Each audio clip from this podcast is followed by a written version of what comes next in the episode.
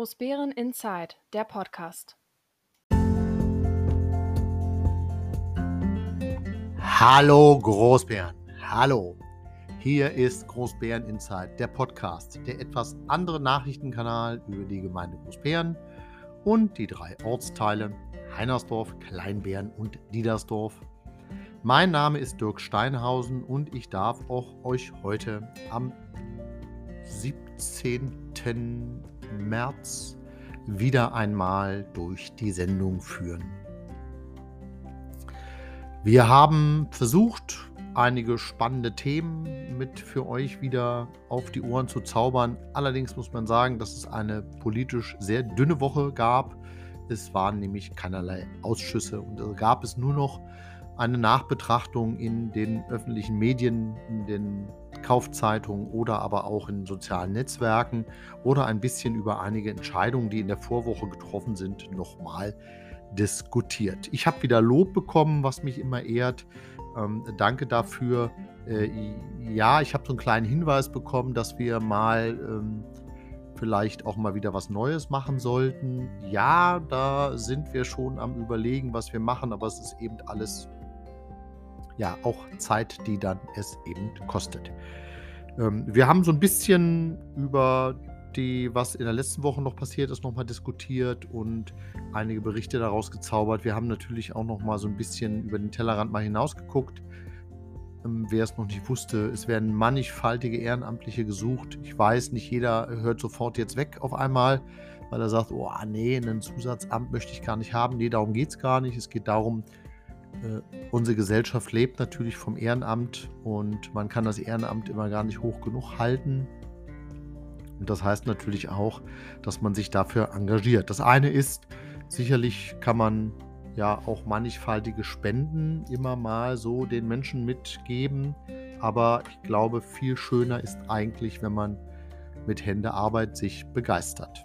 Und so soll es auch sein. Nichtsdestotrotz äh, seid ihr gerne aufgerufen, ja, hier A zuzuhören, aber B natürlich auch, wenn ihr Ideen habt, könnt ihr euch auch selber einbringen. Wir bedanken uns erstmal fürs Feedback, was wir bekommen haben. Auch hier gilt, jede Idee, jeder Vorschlag, ähm, der uns als Gemeinde weiterbringt, ist wichtig, soll, äh, soll auch gehört werden. Es gibt jetzt ganz unterschiedliche Ideen. Es gab durchaus Hinweise, dass es eben ja Anmerkungen gab, dass das Herunterdrosseln der, der, Licht, der Lichtherr in unserer Gemeinde hier und da die Kriminalität steigen lässt, lassen wird. Das können wir zurzeit noch nicht bestätigen. Gleichwohl wird man es beobachten. Das ist nun mal in einer Zeit, wenn die Energiepreise massiv steigen, dass man dann sicherlich auch als Gemeinde reagieren muss. Gleichwohl gab es natürlich Vorschläge, ob man den Turm nicht wieder beleuchten kann und oder vielleicht sogar bunt beleuchten kann. Ähm, ich hatte mich ja damals dafür ausgesprochen, dass man die Fabio-Beleuchtung generell mal investieren sollte und dann vielleicht an, muss ja nicht an jedem Wochenende sein, aber an so manchen Wochenenden kann man ja auch mal eine bunte Beleuchtung für unseren Turm vielleicht anmachen. Weil ich kann mir nicht vorstellen, weil das eine einmalige Investition ist, dass das dann eine grüne Lampe kostet genauso viel wie eine weiße Lampe. Ähm, dann sollte das doch möglich sein. Jedenfalls vielen Dank für die Vorschläge.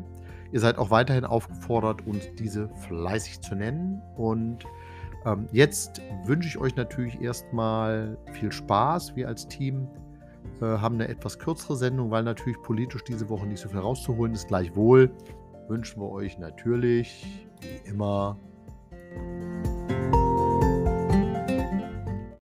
viel Spaß beim Zuhören.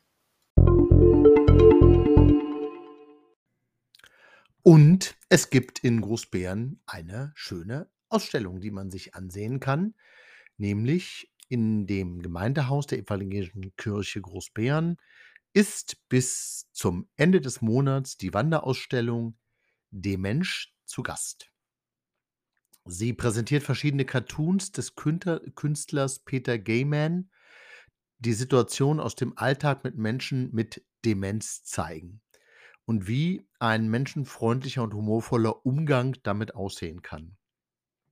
Es soll so ein bisschen angeregt werden in dieser Ausstellung, dass man über verschiedene Dinge dieser Krankheit durchaus schmunzeln und lassen kann, äh, lachen kann. Die Rentnerin Monika Andres, die im vergangenen Jahr als Verantwortliche des Programms Pflege vor Ort für die Gemeinde unterwegs ist, hatte diese Ausstellung nach Großbeeren geholt. Und sie ist, wie gesagt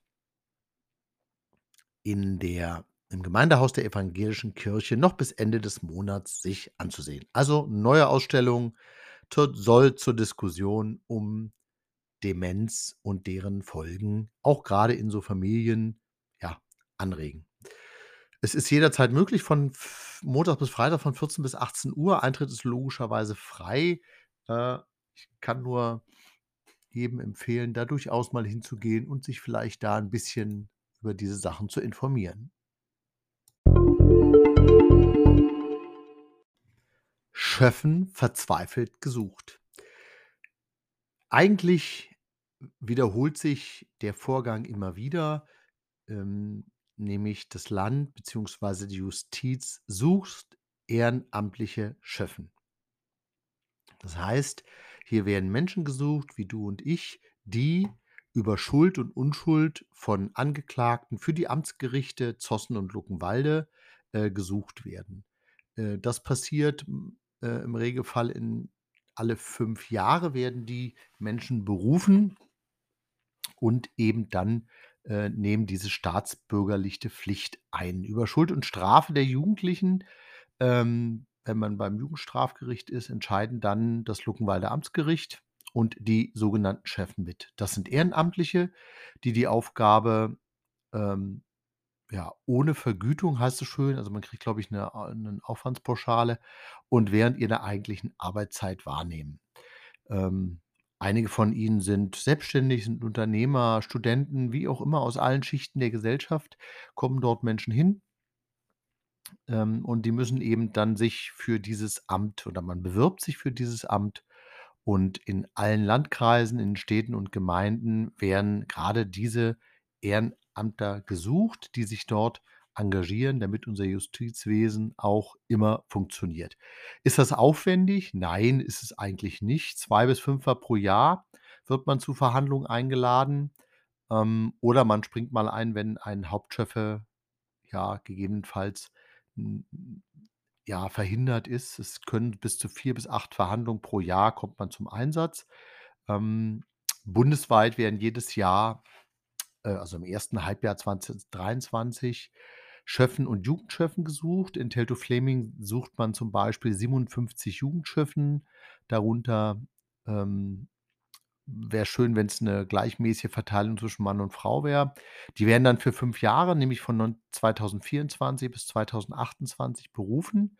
Die werden dort als Vertreter des Volkes an der Rechtsprechung in Strafsachen mitwirken.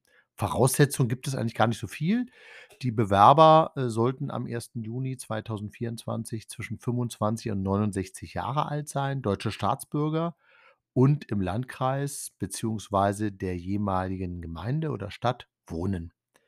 Äh, Jugendschöffen sollten außerdem Erfahrung in erzieherischen Befähigung mitbringen. Das, äh, ergibt sich beispielsweise aus ehrenamtlicher Arbeit in Jugendvereinen im schulischen Bereich oder auch, ähm, aus privaten Erziehungstätigkeiten. Bewerbungen können bis Ende März und beim Landkreis als Jugendschöffe sogar bis zum 18. April, ähm, ja, abgegeben werden. Nähere Informationen findet man immer auf der Internetseite. Ähm, ist 'ne spannende Sache. Es gibt viele, die sagen, das muss man einmal gemacht haben. Ähm, ja, also wer da Zeit und Lust dran hat der Chef ist übrigens gleichberechtigt wie der Vollzeitrichter. Ähm, aber das wird man dann sicherlich auch feststellen, wenn man sich da so 'n bisschen drum kümmert und das vielleicht machen möchte. Ich kann nur jedem empfehlen, das ist 'ne tolle Sache, macht das.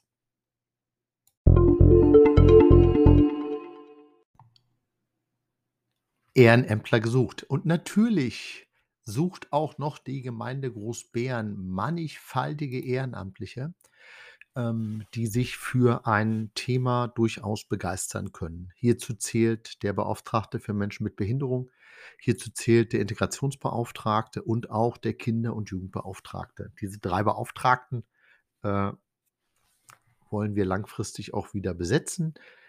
Hm, der Beauftragte für Menschen mit Behinderung, das war die Frau Gabriel, die hat ja 'n guten Job gemacht, ist jetzt aus persönlichen Gründen, ähm, weil sie aus der Gemeinde wohl wegzieht. Ähm, ja, von ihrem Amt zurückgetreten. Da müssen wir jetzt auch jemand Neues finden. Also wer das jetzt hört und hat Interesse, sich gegebenenfalls zu engagieren, unpolitisch, ähm, ja, die Belange der betreffenden genannten Gruppe darzustellen, der sei aufgerufen, sich bei der Gemeinde Großbären zu melden und dann oder alleine auch bei uns meinetwegen zu melden. Dann kann man sich sicherlich ähm, ja, darüber austauschen, was man haben möchte und was man nicht haben möchte, äh, beziehungsweise was die Anforderungen an, an, an diese ja, tolle Aufgaben sind. Und dann vielleicht ist das ja was und man hat da Freude dran und kann sich da betätigen.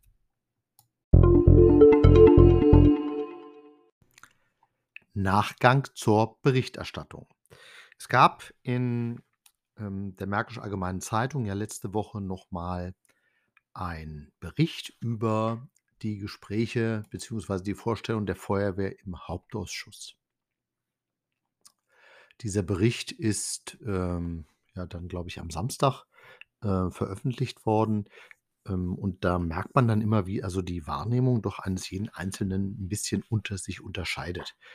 Ähm, die Feuerwehr hat sich dort präsentiert und hat mitgeteilt, dass sie eben im letzten Jahr, im Jahr 2022, eigentlich an jedem Tag einmal ausgerückt ist, 367 Mal. Ähm, zwar sind es dann naja, eigentlich nur 220 Einsätze, weil die Einsatzstellen gemeint sind, weil natürlich äh, die Feuerwehren teilweise mehrfach alarmiert werden. Ist alles gut. Das äh, ist trotzdem eine deutliche Zahl. Ähm, die häufigste war eben technische Hilfeleistung, aber eben auch äh, Brandmeldeanlagen. Und es gibt so ein paar Sachen, die dort auffällig waren in dem Jahr. Darauf wurde in dem Zeitungsartikel auch abgehoben, nämlich äh, der Sturm äh, Zeynep, der zu Beginn des Jahres 2022 über die Gemeinde wütete, hat durchaus für relativ viele Einsätze gesorgt. Dafür sorgen immer Sturm- und Starkregenereignisse natürlich für den massiven Einsatz unserer Feuerwehrwehren. Interessant war, dass man sicherlich gesagt hat, ja, ähm, die Einsatz zeigen kontinuierlich, die, ähm, die Mitarbeiteranzahl der Feuerwehren ist äh, um, um einen gesunken. Das ist nicht gravierend vielleicht, aber was natürlich gravierend ist, dass äh, das Einsatzgeschehen sich zunehmend auf die sogenannten Kernarbeitszeiten verlagert. Das heißt, dort, wo dann unsere äh, Feuerwehrmänner, wenn sie nicht gerade in der Gemeinde arbeiten, aber im Endeffekt, wenn sie außerhalb der Gemeinde Großbären arbeiten, in Berlin oder äh, irgendwo im Süden des Landkreises, dann sind sie eben nicht so ohne weiteres greifbar. Und demzufolge hat man dann immer das Problem, eine, ja, eine die Abwehrbereitschaft, möchte ich es mal nennen, darzustellen, also die Einsatzbereitschaft. Das ist jetzt nicht schlimm. Im letzten Jahr sind, äh, das war auch eine Aussage, die ist zwar in den Medien nicht getroffen worden, aber sie ist ja live vor Ort passiert, dass man eben 15 Einsätze wohl nicht anfahren konnte. Äh, wobei das auch nur, wenn man ein bisschen in der Relation dann sehen muss, diese 15 Einsätze sind nicht angefahren äh, oder konnten man so ohne weiteres nicht anfahren, war kein Maschinist da. Da musste man ein kleineres Fahrzeug nehmen, was für die Brandbekämpfung oder für immer, was die Einsatzlage ist, ähm, hier und da dann vielleicht auch mal, ja, ich will nicht sagen, nach hinten losgehen kann, aber man hat dann eben nicht das richtige Fahrzeug. Gleichwohl kann man, so hieß es zumindest, ja nicht jeden zum Maschinisten machen, der dann mit einem Lkw-Führerschein fährt, aber doch, das geht. Wir haben in ausreichende Menschen, die durchaus da Interesse dran haben.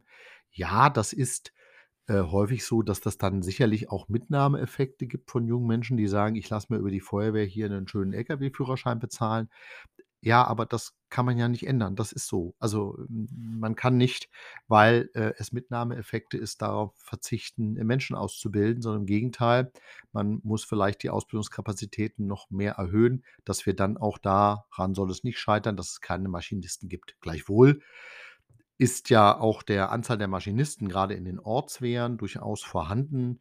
Rein theoretisch müsste man sich dann eher irgendwas Flexibles überlegen, dass gegebenenfalls ein Feuerwehrkamerad aus Heinersdorf, ein Feuerwehrkamerad aus Diedersdorf oder Kleinbären, der zufällig vielleicht gerade erreichbar ist, äh, dass der dann eben äh, rasch nach Großbären fährt und dort den LKW bedienen kann. Und dann sollte das eigentlich zumindest nicht mehr in der Lage kommen, in der Lage passieren, dass man Einsätze nicht anfahren kann.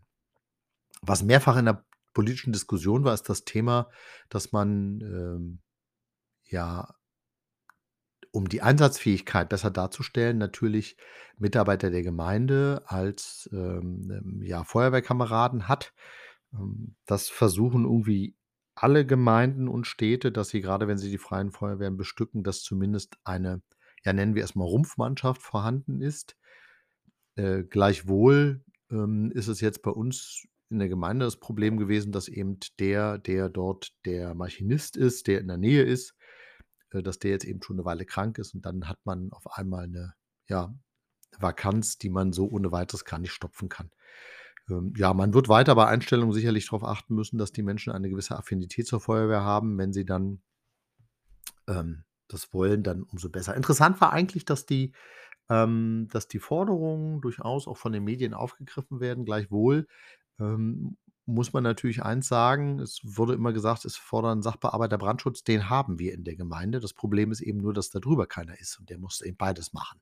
Also, dann müsste man doch erst mal die Jobs, die da seit, ich sage mal, fast 2 Jahren leer sind, im Endeffekt endlich mal besetzen, weil das Geld ist ja da. Also, äh, es liegt einfach nur daran, dass man die Stellen besetzen muss. So, und jetzt kann man natürlich sagen, wir finden keinen ausgereichenden Bewerber. Ja, dann ist das auch nicht, äh, 'nen Problem. Dann muss man sich überlegen: „Okay, was kann man an dem liegt das Stellenprofil? Was kann man da gegebenenfalls ändern, um dann vielleicht nicht die 1A-Lösung, sondern 'ne 1B-Lösung zu bekommen?“ Also, da gibt's ja auch Möglichkeiten. Aber wie immer was einem richtig wehtut, ist insbesondere, dass wir das Feuerwehrgerätehaus in Heinersdorf immer noch nicht haben. Da gibt's seit 2 Jahren 'nen ein eine Planung, die sich jetzt nicht großartig verändert haben. Das Geld ist auch da. Also, da fragt man sich immer: „Woran liegt's jetzt, dass man das nicht endlich mal beginnt?“ Aber so viel vielleicht erst mal zur Berichterstattung, dass man da einiges geraderücken muss.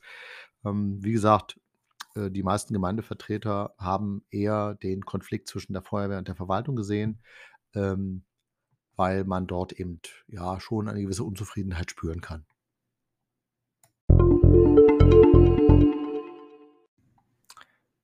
Wenn man durch Leserbriefe falsche Spuren legt. Ähm, in den sozialen Medien wurde wild diskutiert über einen Leserbrief, der in der Märkischen Allgemeinen Zeitung abgedruckt wurde. Dieser Leserbrief befasste sich im Endeffekt mit dem nicht erfolgten Kauf des Beamtenwohnhauses auf der Dorfaue. Hierzu lässt sich sicherlich eins sagen, dass hm, es immer problematisch ist, wenn man natürlich nicht alle Informationen hat, die zu einer Entscheidungsfindung geführt haben und eigentlich sehr faktenfrei dann argumentiert. Es wurde der Gemeindevertretung insgesamt vorgeworfen, dass sie die Chancen nicht erkennt. Das ist natürlich genau das, so wie der Bürgermeister es gerne hätte, dass er gewisse Dinge eben, ähm, versuchen kann der Gemeindevertretung in die zu schieben und den schwarzen Peter dorthin zu schieben.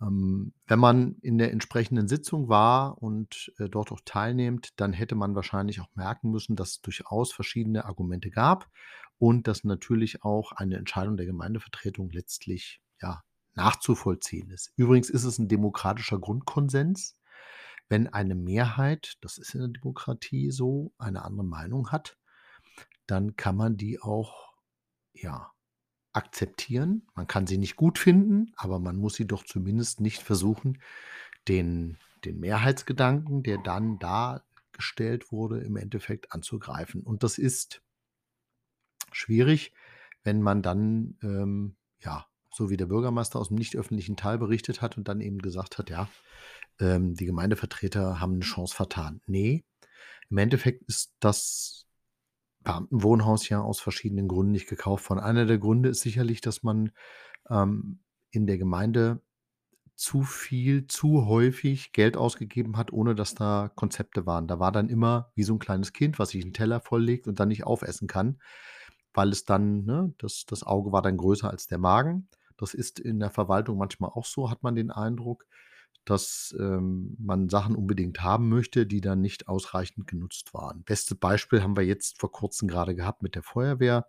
Wir haben Tablets, ähm, ja, für die Feuerwehrkameraden geschafft, da ist Software drauf und im Endeffekt ist es so, dass, obwohl die Gemeindevertretung mehrfach nachgefragt hat, ob das alles funktioniert, alles läuft und es wurde immer gesagt: „Ja, es läuft“, kam dann im Gespräch mit den Feuerwehrkameraden raus: „Ja, ne, es läuft nicht.“ Ähm, da fehlen Sachen, da ist nicht alles drauf, ähm, ne? Also, da ist die Nutzung durchaus fraglich. Das ist dann immer blöd, wenn man dann Geld ausgibt und erhofft sich davon eine Verbesserung, weil das ist ja die Idee gewesen, dass jemand Geld ausgibt und dann ist das nicht so. Der Leserbrief hat sich jetzt jedenfalls damit auseinandergesetzt, dass er, ähm, ja, gesagt hat: „Hier, das ist, äh, 'ne Chance vertan.“ Ähm, ja, ne, wie gesagt, noch mal, 'nen Konzept über eine Nutzung und dabei sprechen wir ja nicht, dass ich hier dass man ein 25.000 Seiten Konzept haben möchte, sondern eine Seite, äh, mit einer Nutzung, mit den erwarteten Kosten, mit einer Nachnutzung, ähm, et cetera und wie es dann weiterlaufen soll. Das ist doch sollte der Mindestanspruch sein, wenn man dort,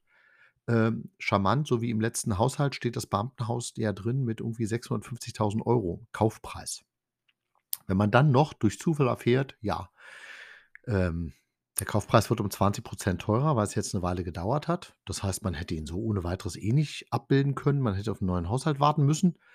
Ähm, nichtsdestotrotz ist es dann aber so, dass das Doppelte ja, mehr als das Doppelte dann im Endeffekt die Sanierung kostet man ist bei weit über 2.000.000 für ein Wohnhaus, wo gesagt, ohne Nutzungsänderung, die ja dann hätte man ja auch noch machen müssen. Und, äh, dass dann eben auch noch die gemeindeeigene Wohnungsbaugesellschaft, die man ja gefragt hat: „Könnt ihr das Haus übernehmen?“ Weil die eine Gemeinde hat immer 'n Problem mit wirtschaftlicher Tätigkeit. Das ist nur in engen Grenzen möglich. Es ist möglich, ja, aber es muss dann im Endeffekt bei der zuständigen IHK nachgefragt werden. Da brauchst du dann so 'ne Negativbescheinigung und dergleichen mehr. Aber sei's drum, das ist ja 'nen administrativer Ablauf. Wenn man das haben möchte, dann kann man das sicherlich trotzdem machen, aber, äh, wenn eben die Wohnungsbaugesellschaft von unkalkulierbaren Risiken spricht, die dieses Haus hat und man es deswegen nicht kaufen möchte oder auch ne nicht übernehmen möchte und man es auch nicht sanieren kann und das würde sogar den Fortbestand der Gesellschaft gefährden. Dann ist doch 'n Punkt erreicht, dass man sagt: „Ich kann doch hier nicht Geld raushauen für Dinge, die ich dann hinten raus eben nicht sanieren kann.“ Ja, bei denkmalgeschützten Gebäuden ist es durchaus so, dass die öffentliche Hand hier vielleicht stärker in die Pflicht genommen werden kann, weil nur die öffentliche Hand es darstellen kann, weil jeder Investor, wird unter Umständen bei denkmalgeschützten Häusern sich zweimal überlegen, ob er das refinanzieren kann. Weil wenn ich so 'n Haus kaufe als Investor, dann habe ich eine gewisse Vorstellung, wie ich die Kosten, die es dann ja, die ich aufbringen muss, um das Haus zu sanieren und bewohnbar zu machen oder bewohnbarer als jetzt zu machen, auf 'n neuesten Stand zu bringen und das zu äh, das Geld wiederzubekommen durch Mieten, wie viele Jahre ich da, warten soll. Und wenn's dann über 20 Jahre sind, dann ist es irgendwann für einen normalen Investor nicht mehr interessant. Dann ist es eher für die öffentliche Hand interessant, weil sie sicherlich in längeren Linien denken kann als so 'n manch anderer. Interessant war, dass, ähm, wie viele Menschen dann einen angesprochen haben, äh, was da alles geht, dass da Fördermittel gehen et cetera. J ja, na ja, aber wir haben das Ding jetzt seit über einem Jahr immer wieder mal aufm Tablett gehabt. Ähm, und wie gesagt, es gab kein Konzept, es gab keine Vorschläge zu Fördermitteln. Also, hätte man alles machen können, ne? Dann hätte man auch über Entscheidungen vielleicht noch mal nachgedacht. Aber so, äh, ohne Konzept, ohne Geld, mit relativ hohen Kosten, ohne Fördermittel, da bleibt dann nicht viel Möglichkeiten. Da kann man das Ding dann nur ablehnen, ähm, weil obwohl ich nach wie vor eigentlich sagen muss, ich glaube gar nicht mal, dass sich da 'nen privater Investor für findet, weil ja, der muss das Geld ja auch erst mal aufbringen. Und ob er's dann nicht so schön macht, äh, wie vielleicht geplant, aber de facto, äh, muss er Geld aufbringen, um es bewohnbar zu machen.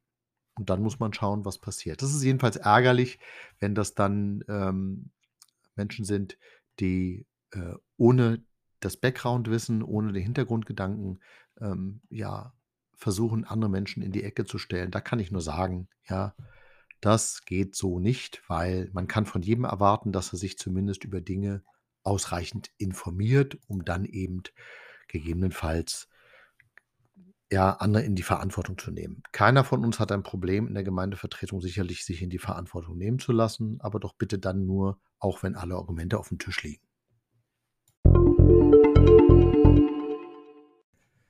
Jubiläen, die irgendwie untergehen.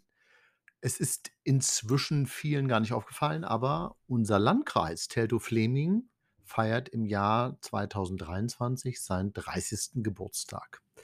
Er besteht seit dem 6. Dezember 1993. Vorausgegangen war der Beschluss des Brandenburgischer Landtags über das Gesetz zur Neugliederung der Kreise und der kreisfreien Städte im Land Brandenburg im Dezember 1992. Hier wurde geregelt, dass der heutige Landkreis Teltow-Fleming aus den Flächen des ehemaligen Kreises Zossen, Jüterbock, Luckenwalde, Lucker und Herzberg entsteht. Also man hat so ein bisschen das zusammengeschnitten.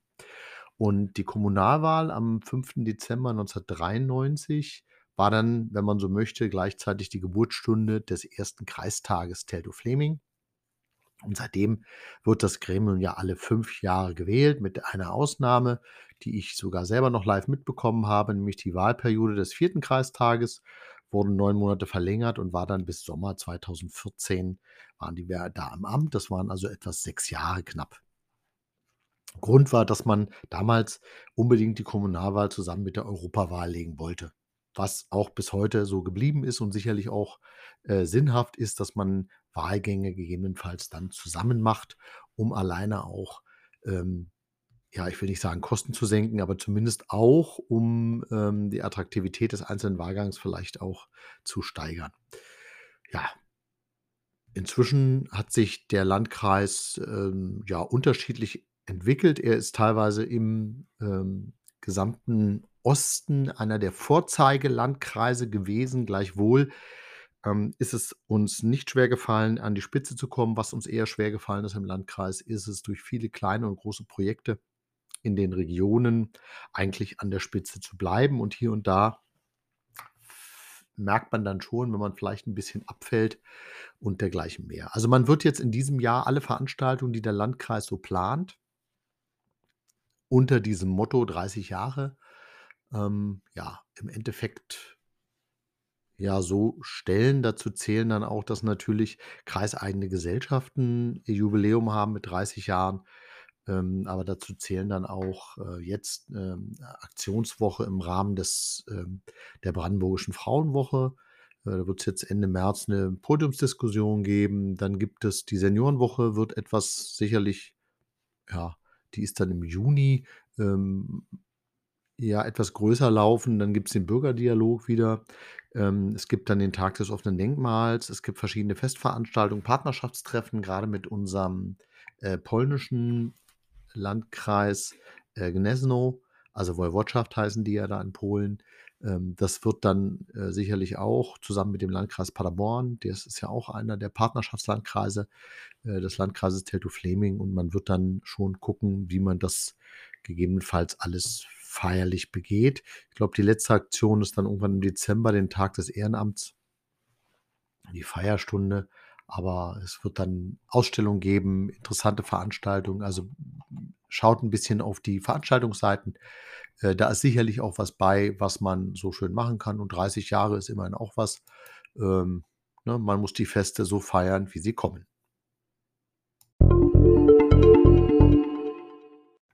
Stillstand oder wie manche Beschlüsse dann irgendwie dann doch nicht umgesetzt werden. Wir haben in der Vergangenheit in der Gemeinde Großbeere ja doch einige Beschlüsse gefasst.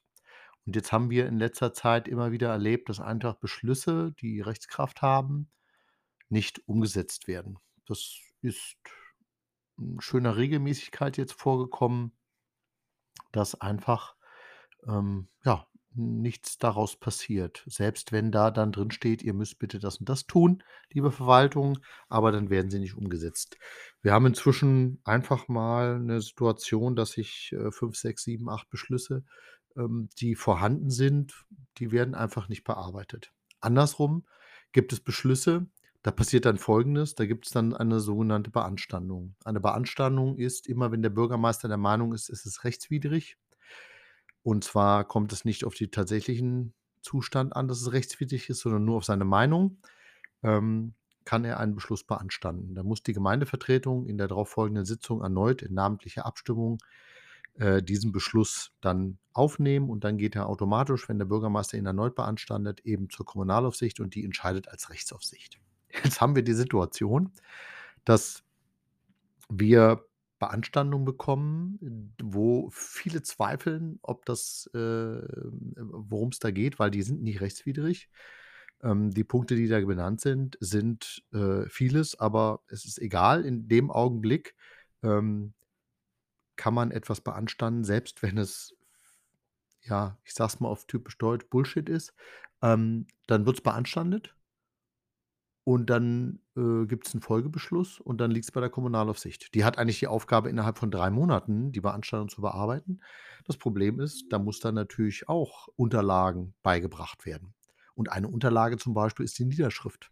Wenn die Niederschrift nicht da ist, dann steht erst recht der Prozess. Und das ist 'ne Situation, die wir jetzt in ähm, im letzten halben Jahr häufiger mal hatten, dass die Niederschriften nicht da waren, dass die Beanstandungen demzufolge gar nicht bearbeiten werden konnten, dass, äh, Informationsquellen quält äh, fehlten und demzufolge steht der komplette Prozess. Und das ist ärgerlich, weil, ähm, einige Dinge, so wie die Hauptsatzung, die in der Beanstandungsverfahren ist, sowie manche Zahlung, die in dem Beanstanduns ähm, ist, äh, ja, steht der Prozess. Und das ist sicherlich suboptimal, aber es ist eher ja, leider zurzeit 'n Zeichen für die Gemeinde Großbeeren, dass sich eben wenig bewegt mit dieser Verwaltung.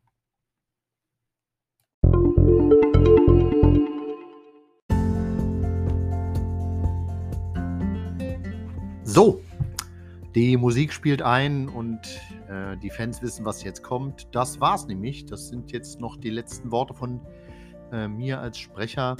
Ähm, wir bedanken uns natürlich, dass ihr heute auch zugehört habt, freuen uns, wenn ihr ein bisschen Spaß damit hattet. Nehmen es auch dankbar hin, wenn ihr natürlich für diesen Podcast noch ein bisschen Werbung macht und anderen darüber erzählt, dass sie da auch da mal reinhören sollten. Und natürlich, wenn ihr Kritik, äh, Fragen, Anregungen habt, dann könnt ihr uns gerne ansprechen. Wenn nicht persönlich, dann gerne auch per Mail unter info@großbäreninsight.de.